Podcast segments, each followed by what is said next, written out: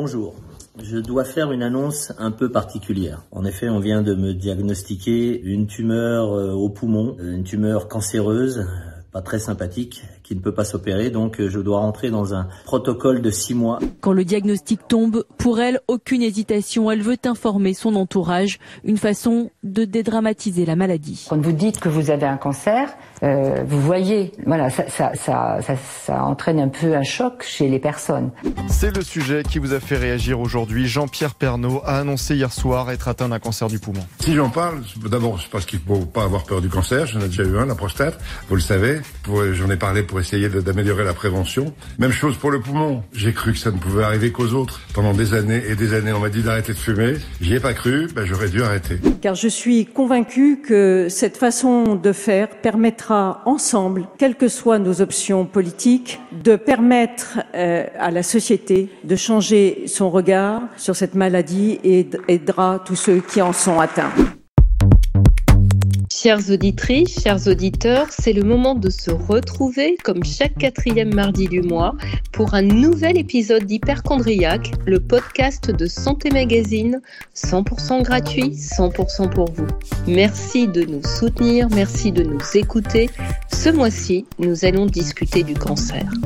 Le mot cancer vient du mot crabe. On le doit au médecin grec Hippocrate, pour qui la maladie ressemblait à la morphologie du crustacé, une masse centrale entourée de prolongements semblables aux pattes de l'animal. Cette comparaison renvoie à une maladie insidieuse qui s'étend en silence. Il y a ceux qui en parlent et ceux qui se taisent.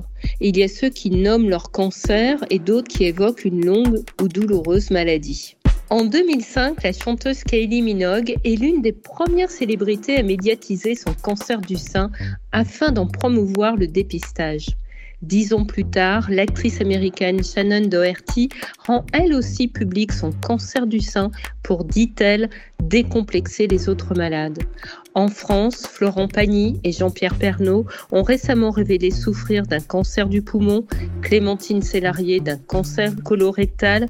À l'inverse, le créateur Virgile Abloh, directeur artistique de Louis Vuitton, décédé en novembre 2021, avait fait le choix de ne pas dévoiler sa maladie.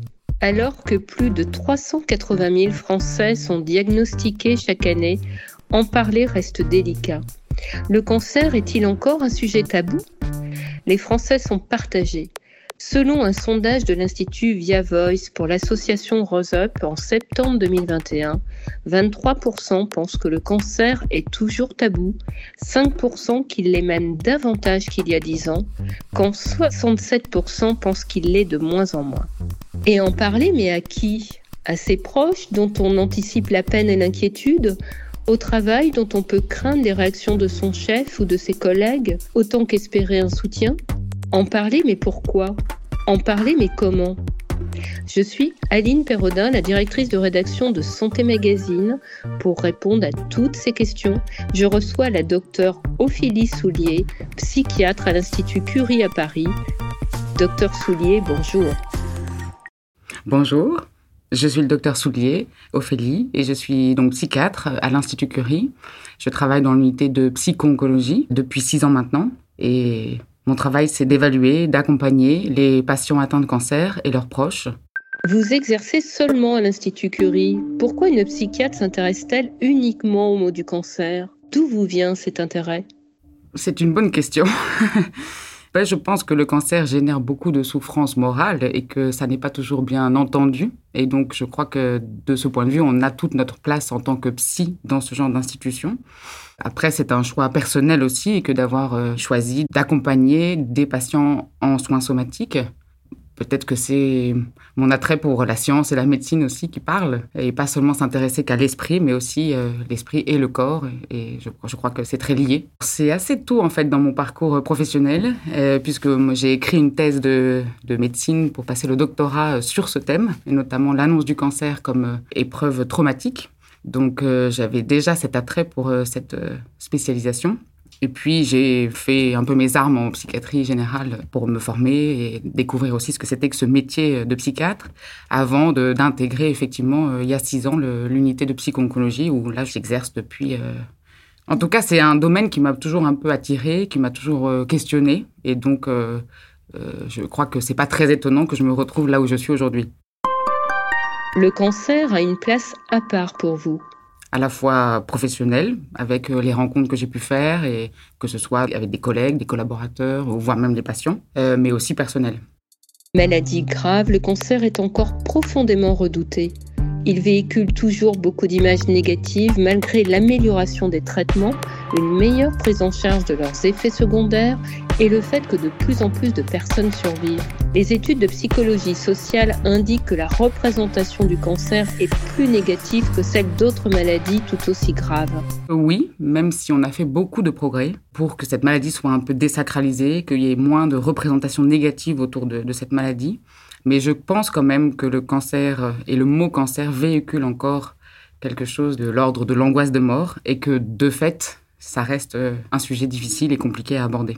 Mais je pense que ce qui fait tabou, c'est ça, c'est que le cancer reste encore dans la tête de tout le monde une maladie qui est potentiellement mortelle même si on a fait des progrès, même si on a euh, beaucoup avancé et même si beaucoup de patients en guérissent.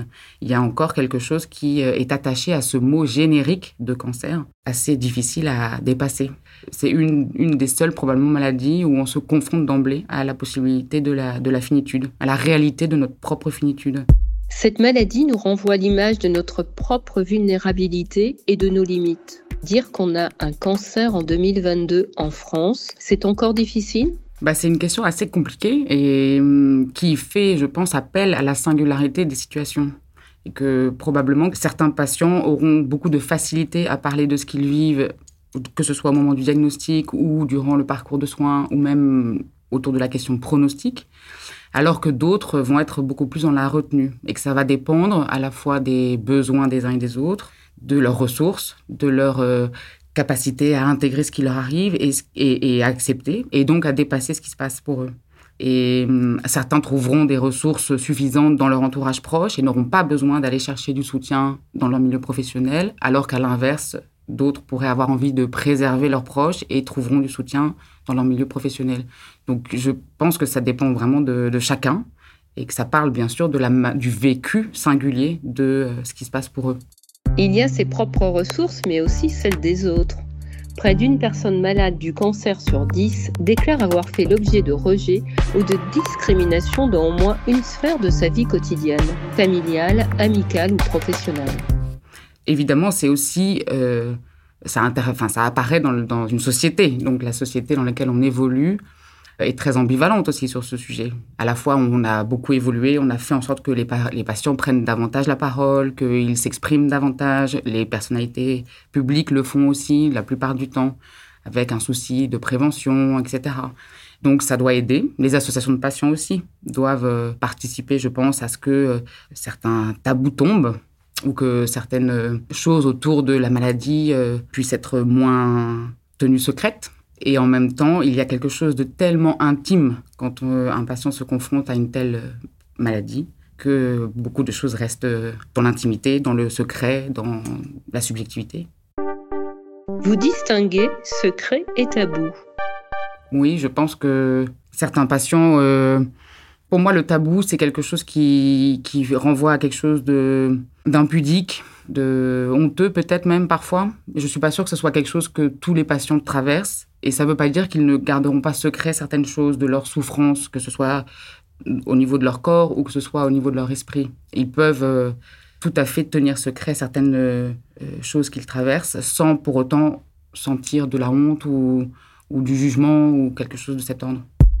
Garder le secret parce qu'on souhaite protéger son intimité ne relève pas toujours d'un choix. C'est même quasi impossible quand on a une chimiothérapie et qu'on perd ses cheveux. Le tabou est lui en effet défini par le dictionnaire Le Robert comme un sujet sur quoi on fait silence par crainte, par pudeur. Et justement, parler du cancer, ça met beaucoup de monde mal à l'aise. C'est quoi exactement qui dérange? La faiblesse physique dans une société de performance et de rapidité? L'incertitude du pronostic? L'impuissance des proches?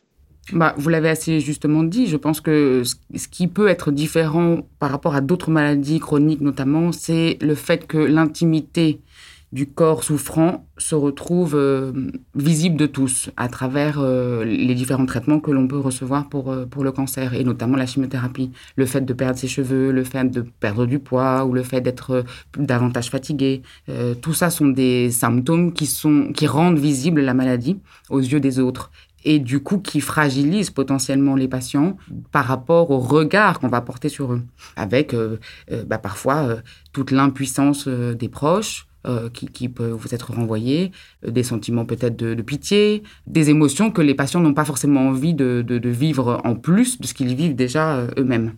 Donc ça, c'est quelque chose qui peut être différencié de d'autres types de maladies. Après, vous l'avez nommé aussi, bien sûr qu'il y a la confrontation à l'incertitude extrêmement présente, et probablement dès le début des parcours de soins. Euh, et avec lesquels, et ce sentiment avec lequel les patients vont être obligés de vivre parce que euh, la confrontation à ce diagnostic fait qu'ils perdent euh, leur insouciance et, donc ils vont être obligés de intégrer cette dimension d'incertitude et de vivre avec. C'est ce que c'est ce que les patients appellent vivre avec l'épée de Damoclès. C'est exactement ça. Est-ce différent selon l'âge, selon qu'on est un homme ou une femme?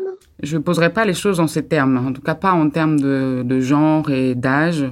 Je ne parlerai pas trop de la clinique pédiatrique parce que j'en ai pas du tout euh, euh, les compétences. Mais hum, je ne crois pas que ça se pose en ces termes. Je pense que ça se pose plus en termes, bah, encore une fois, de personnes. Et puis peut-être quand même de localisation, de maladie, d'organes. Euh, il y a probablement des différences quand on annonce un cancer du côlon versus euh, un cancer du testicule chez un homme, par exemple. Et donc, ça ne va pas véhiculer les mêmes angoisses, les mêmes représentations. Et il y aura peut-être des hommes qui seront à l'aise pour en parler et d'autres qui le seront beaucoup moins parce qu'on touche euh, bah, à l'intimité ou à la virilité pour les hommes. Donc, je pense que c'est plus en, termes d'organes, peut-être, en termes de localisation que ça se pose que davantage en termes de genre. Ce qui voudrait dire aussi que si on fait des catégories par genre, euh, toutes les femmes réagiraient de la même manière face à un cancer du sein, ce qui n'est évidemment pas le cas. moi, j'ai tendance à dire aux patientes que, je reçois qu'il y a tout autant de patientes que de cancers et tout autant de cancers que de patientes. Et souvent, elles sourient parce qu'on on garde cette idée que le cancer est un mot très générique. Et en fait, à l'intérieur, il y a un tel panel très différent que, et même pour un même cancer, qu'on pourrait dire parfaitement identiques, avec des très bons euh, enjeux pronostiques, les deux femmes atteintes de la même maladie ne vont pas vivre les choses de la même manière, n'auront pas le même vécu, ne vont pas en parler de la même manière et ne le, et ne le vivront pas de la même manière. Alors que sur le papier, on peut se dire c'est pareil. Donc euh, je ne ferai pas trop de distinction entre euh, les, femmes, les hommes. Les enfants, c'est encore différent. J'ai l'idée qu'on s'adresse aussi aux parents. C'est les parents qui choisissent de savoir, de, parler ou pas de la maladie de leur enfant et que donc on, se confronte sûrement à des choses tout aussi difficiles, mais que des adultes euh, vont devoir évoquer. Il y aurait donc des cancers moins tabous que d'autres en fonction de leur localisation. Les campagnes d'information déployées chaque année ont-elles joué un rôle dans ce constat? Participent-elles à lever certains tabous? Au mois de mars, c'est Mars Bleu qui incite au dépistage du cancer colorectal. Au mois d'octobre, Octobre Rose, reconnaissable par son ruban rose, sensibilise au dépistage du cancer du sein. Bah, je pense que les politiques de prévention ont beaucoup aidé à faire tomber les tabous, en tout cas à rendre l'information accessible à beaucoup et à tous, ou en tout cas à une grande partie de la population, et que ça aide à ce que les patients puissent euh, euh, bah, se faire dépister plus tôt, être pris en charge plus tôt, et donc euh, améliorer ce qui relèverait de la prise en charge et du pronostic en particulier. Donc oui, je pense que ça, ça a beaucoup aidé. Après, effectivement, tous les cancers n'ont pas la même aura, entre guillemets, dans, le, le domaine public, et effectivement, et plus, ils sont nombreux, enfin plus il y a de, de, cas, plus on va en parler. En revanche, d'autres localisations sont encore très associées à, à, un mauvais pronostic. Alors, je ne sais pas si c'est pour ça qu'on en parle moins, mais en tout cas, euh, ça reste quand même aussi dans la tête des gens. Je ne vais pas faire offense en disant que le cancer du pancréas, on a encore euh, beaucoup de, de choses à faire pour euh, améliorer la prise en charge et le pronostic. Les cancers, quand c'est pas encore bien soigné, dont le pronostic demeure mauvais, souffriraient donc de davantage de non-dits. En tout cas, ils n'ont pas encore euh, peut-être suffisamment euh, de place pour qu'on puisse en parler euh, facilement. Le problème, c'est qu'on revient encore et toujours à la même sensation qui plane, qui est qu'on peut en mourir. Donc, il faut arriver à en parler en essayant de désacraliser un peu, de faire en sorte de partager l'expérience pour que les patients se sentent euh, soutenus, euh, compris, et en même temps, euh, bah, dont on sait que parfois le pronostic est engagé à court ou moyen terme. Donc c'est pas évident. Et c'est difficile de parler de ça. Et, vous l'avez dit tout à l'heure, la société a plutôt tendance à, faire en sorte qu'on n'en parle pas trop parce que on a encore du mal avec la vulnérabilité, la maladie, le handicap, que même si on fait beaucoup de progrès, les choses euh, reste euh, difficile et que dans cette société où on est, euh, il faudrait toujours être proactif, il faudrait toujours être hyper positif, il faudrait toujours voilà, montrer le meilleur de soi. Ça peut être assez culpabilisant pour les patients parce que c'est pas toujours ce qu'ils ressentent c'est pas c'est pas qu'ils ne le veulent pas ou qu'ils ne veulent pas aller dans ce sens ou qu'ils ne peuvent pas y aller, c'est que parfois ils sont aussi en prise à des émotions qui sont plus de l'ordre de la tristesse, la lassitude, même euh, des fragilités et qu'ils n'ont pas toujours l'espace pour le pour le dire et pour euh, et pour en parler. Le discours médical est-il lui-même l'objet de non-dits?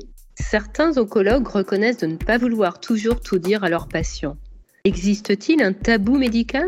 Je dirais pas non dit et je ne pense pas non plus qu'effectivement qu'il y a une volonté euh, réelle de leur part de ne pas dire. Par contre, je pense qu'ils ont fait beaucoup de progrès sur euh, la manière d'annoncer, euh, le fait d'avancer au fur et à mesure au rythme du patient et, de tenir compte de plus en plus de ce que les patients souhaitent savoir et à quel moment. Le discours médical va être adapté au fur et à mesure de ce que le patient peut vivre, rapporter euh, de son vécu, de ce qui se passe pour lui.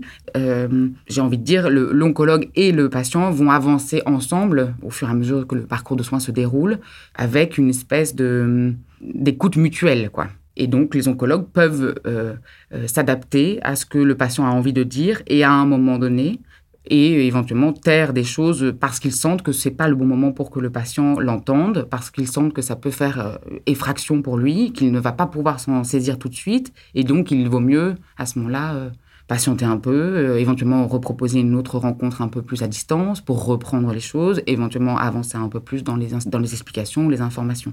Après, donc ça, c'est du point de vue oncologue, je dirais. Après, je pense qu'il y a beaucoup d'ambivalence aussi chez les, chez les patients, où certains auraient envie de savoir très vite, et notamment avec des chiffres précis, dans quelle catégorie ils se situent, euh, quels pronostics ils ont par rapport à telle ou telle situation médicale à laquelle ils se confrontent. Et puis d'autres seront évidemment très très anxieux à l'idée d'avoir un, éventuel chiffre. Donc euh, je pense qu'il y a des choses que l'on peut dire et que les patients vont avoir envie d'entendre. Et puis il y a des choses que l'on on, va dire, mais pas forcément dans l'immédiateté. On va attendre d'avoir des signaux qui nous, qui nous viennent du patient ou des proches et, sentir que ça peut être le bon moment de parler de ça. Et je parle là de la question pronostique en particulier, mais pas que. Et, c'est une espèce de co-construction dans la relation. Et je pense que c'est ça qui aide et qui fait que euh, bah, les, oncologues et les patients avancent progressivement. Euh, donc je ne le vois pas comme quelque chose qui serait forcément, en tout cas pas du tout comme une volonté de taire ou de ne pas dire, euh, mais plutôt comme quelque chose de l'ordre de l'accordage entre les deux. Oser questionner des médecins qui parlent chinois n'est pas donné à tout le monde. Oser exprimer ses souffrances à ses proches, oser montrer sa faiblesse à ses collègues non plus. Oui, il y a tout ça évidemment euh, impliqué. Je, je, me demandais aussi si c'était pas une manière de pour chacun de s'autoriser à en parler. C'est pas seulement qu'ils n'ont pas l'espace pour le faire, parce que parfois ils l'ont, mais ils s'autorisent pas à le faire. Alors peut-être par souci de protection euh, des, des, proches, par exemple, ou euh, j'imagine dans le milieu professionnel euh, pour essayer de garder un espace qui serait préserver de, du chaos ou du bouleversement que la maladie a engendré par ailleurs. Donc, euh, on le voit quand euh, euh, les patients nous rapportent maintenir leur activité professionnelle alors qu'ils suivent le traitement, par exemple où on trouve ça toujours un peu questionnant parce qu'on se dit ça fait beaucoup, il faut peut-être s'autoriser à arrêter, se prendre une pause, prendre le temps nécessaire pour se soigner et mettre le, travail de côté. Et certains ont besoin de cet espace-là, de pouvoir continuer à exister dans leur milieu professionnel de sorte que peut-être euh, ça serve de lieu de stabilité hein, versus euh, ce qu'ils traversent de déséquilibré ou de difficile par ailleurs. Donc ça, c'est la première chose que j'aurais envie de dire. Après, dans le monde de l'entreprise plus généralement, je pense qu'il y a évidemment toutes sortes d'entreprises qui vont être tout à fait bienveillantes et d'autres qui le seront moins. Beaucoup de patients nous rapportent à quel point c'est compliqué de retourner au travail. Euh, après un certain temps d'absence, bah, vous allez avoir à la fois le vécu du patient au moment de retourner sur son poste et, dans ses fonctions, et puis la manière dont il va être accueilli qui va jouer.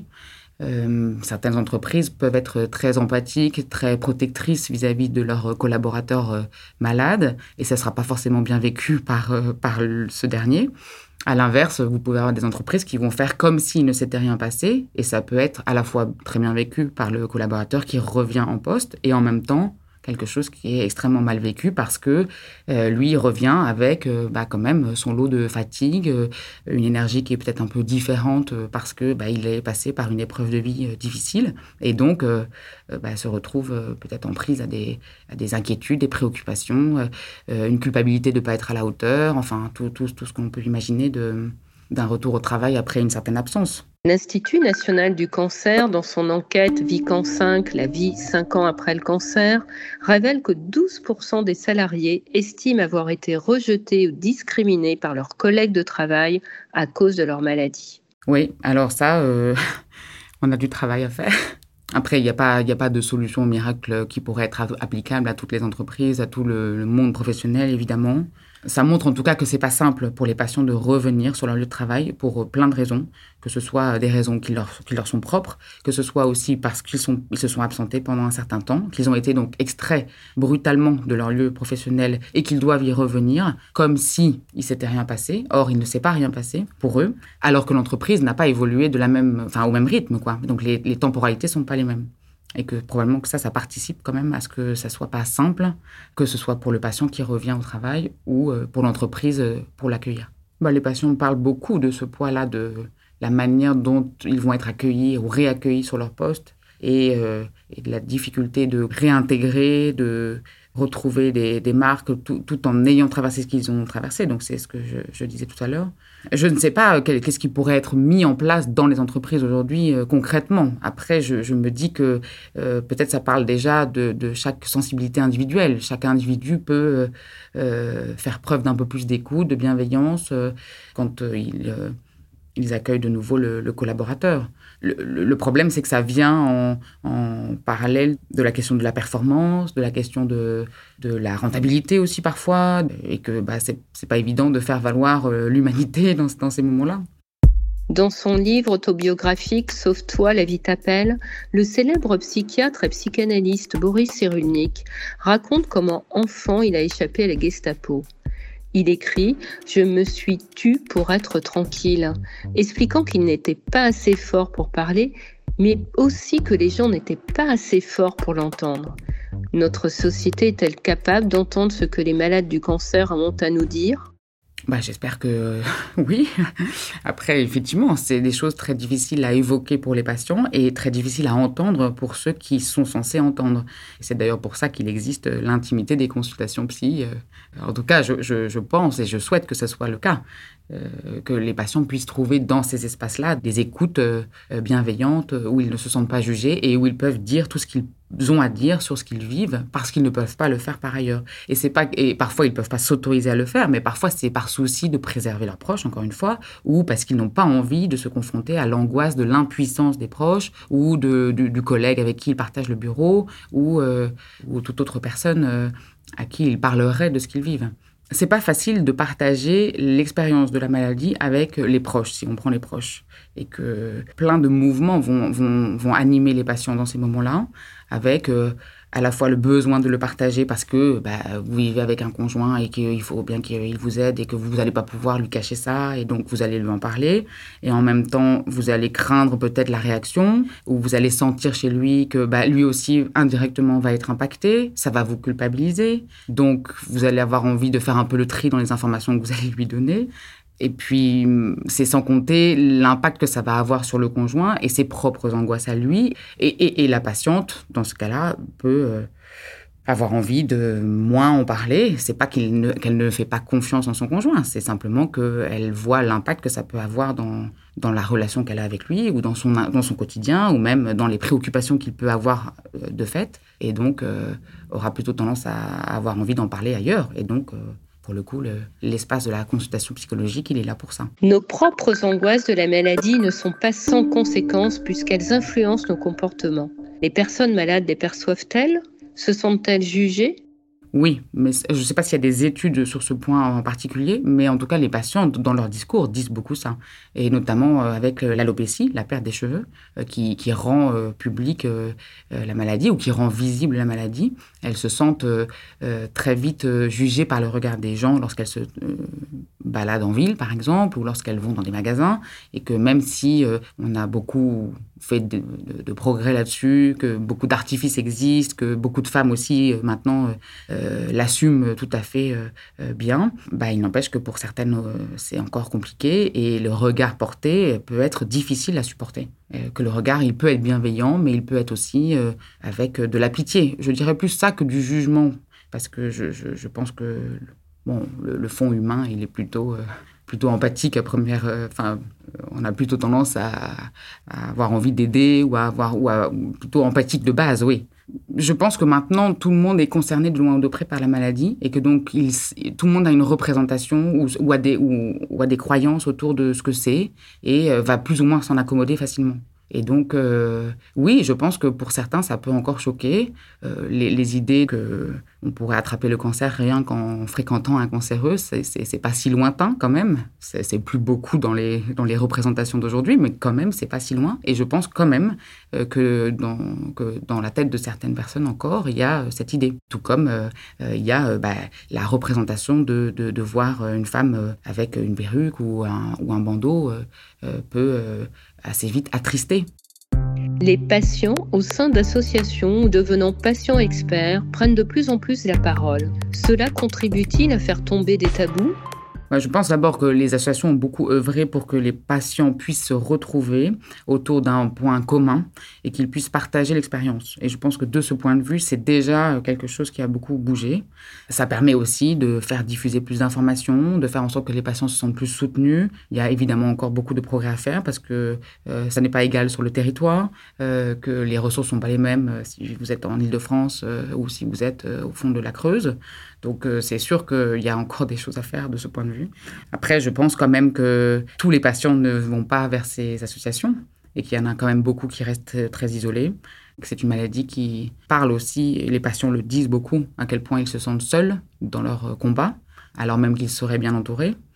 Euh, je me dis que oui, on a donné la parole aux patients, on a fait en sorte que les informations médicales circulent plus, que les gens se sentent un peu moins surpris, euh, mais en même temps, euh, ça résout pas tout.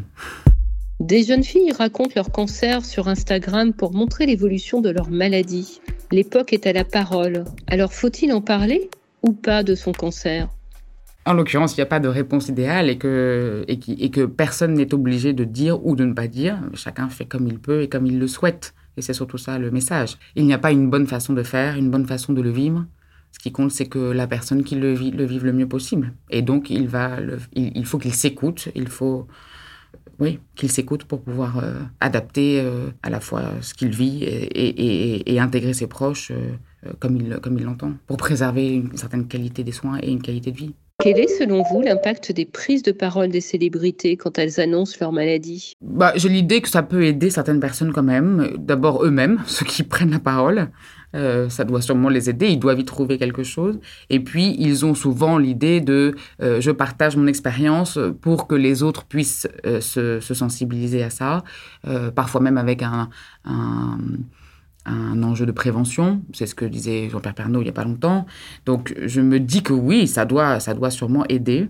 Après, ça parlera pas à tout le monde, c'est évident. Mais vous remarquerez que encore beaucoup, au moment des décès de personnes, y compris de personnes euh, connues, on parle souvent de, de il est décédé d'une longue maladie. Ça reste encore très présent, je trouve. C'est assez étrange. Faut-il nommer les choses pour en avoir moins peur? En tout cas, sur cet aspect-là, oui, je pense que je ne vois pas pourquoi euh, ce serait plus honteux ou plus euh, euh, difficile à entendre. En plus, on sait tous que longue maladie veut dire cancer. La plupart du temps, c'est quand même ça qui est sous-entendu. Donc, je ne vois pas pourquoi on le nommerait pas comme tel. Mais je pense qu'on devrait pouvoir le nommer plus, plus simplement, oui. Que pouvons-nous, tous, à notre niveau, faire pour alléger le poids qui pèse sur les épaules des malades? Bah, L'idée qui me vient, c'est que la première des choses, c'est qu'il faudrait légitimer le fait qu'ils peuvent être souffrants et qu'ils ont le droit de dire à quel point euh, euh, certaines étapes euh, du parcours de soins sont difficiles. Ils ont le droit de dire que bah, par moments, ils n'en peuvent plus. Et que ça peut être entendu. Et que ça n'est pas parce qu'ils disent qu'ils en peuvent plus ou que là ils en ont marre ou que là ils aimeraient bien arrêter la chimio parce que ça devient insupportable qu'ils baissent les bras. Euh, au même titre que euh, toutes ces phrases qu'on entend autour de il faudrait être fort il faut que tu sois fort parce que ça fait partie de la guérison ou il faudrait avoir le moral parce que ça fait partie de la guérison toutes ces phrases qui sont des formes d'injonction auxquelles les patients sont soumis font un peu double contrainte pour eux parce que Bon, quand bien même, parfois, ça, tombe juste et les patients l'entendent comme tel et donc vont euh, aller dans ce sens. Parfois, ça n'est pas du tout ce qu'ils ressentent et du coup, ils se culpabilisent de ne pas être à la hauteur de ce que les autres attendraient d'eux. Et, je pense que rien que le fait de pouvoir nommer ça et le fait de le reconnaître et de légitimer que bah, ça c'est pas un, chemin facile, eh bien, euh, c'est déjà un progrès. C'est déjà leur permettre de euh, d'avancer et de, et, de mieux vivre ce qui leur, ce qui leur arrive parce qu'en l'occurrence, on ne peut pas tout maîtriser. Et les patientes le disent bien et ont besoin d'entendre ça aussi. Qu'on leur dit il faut bien manger, il faut bien dormir, il faut, être, euh, il faut avoir bon moral, il faut faire du sport. Et la plupart disent mais on n'est pas capable de faire tout ça en même temps. Je pense que nous, on est assez sensible à cette question et on leur dit faites ce que vous pouvez à votre rythme. L'objectif, c'est que oui, vous fassiez un peu de sport, que vous ayez une alimentation euh, équilibrée, que vous ayez une hygiène de vie qui vous convient. Euh, mais ce qui compte, c'est aussi la qualité de votre vie. Et que la qualité, elle passe aussi par un bien-être euh, physique, bien sûr, mais aussi psychique. Et que l'idée, c'est pas d'être en permanence euh, bah, sous l'égide de la culpabilité, de ne pas faire comme il faudrait ou de ne pas faire tout ce qu'il faudrait pour que le cancer ne revienne pas. Parce que c'est souvent ce qu'on entend. Les angoisses apparaissent parce qu'ils ne maîtrisent pas la, situation ou parce qu'ils la subissent. et c'est probablement accentué aggravée peut-être parfois euh, par euh, les angoisses des proches, qui eux aussi se confrontent à une telle impuissance. Et vous le dites bien, puisque on aurait envie de répondre, de leur, enfin, quand on est proche, j'imagine que on a envie de soutenir, on a envie de faire des choses, on a envie d'aider, on a envie de, de, faire quelque chose. Or, euh, il n'y a pas toujours quelque chose à faire d'autre, simplement écouter ou être présent. Parfois, juste tenir la main. Il n'y a pas grand-chose d'autre à faire. Merci, docteur Ophélie Soulier, pour toutes ces réponses. Cancer, cancer, dis-moi c'est. Cancer, cancer, qui est le prochain? Chantait Stromae dans son album Racine carrée. Nous sommes tous un jour ou l'autre confrontés à la maladie. J'espère que ce podcast vous aura permis de mieux comprendre les images négatives et les peurs associées au cancer, afin de mieux savoir entourer nos familles, nos amis, nos collègues quand le cancer arrive dans leur vie, dans nos vies. Heureusement, les choses bougent aussi dans le bon sens. Le 3 février 2022, la veille de la journée mondiale contre le cancer, le législateur a généralisé le droit à l'oubli pour les malades de cancer, cinq ans après la fin de leur traitement au lieu de dix ans auparavant, reconnaissant ainsi leur statut de guérison. Le cancer, une maladie dont on peut enfin sortir. Hyperchondriac est un podcast de Santé Magazine. Vous pouvez l'écouter sur Deezer, Spotify et toutes les plateformes de podcast. Si vous avez aimé cet épisode, dites-le, partagez-le, abonnez-vous, écrivez-nous sur nos pages Facebook et Instagram et à l'adresse rédaction@santémagazine.fr. Nous vous donnons rendez-vous le mardi 22 mars pour un prochain épisode. Nous parlerons d'eczéma, d'enfants, de peau et de microbiote.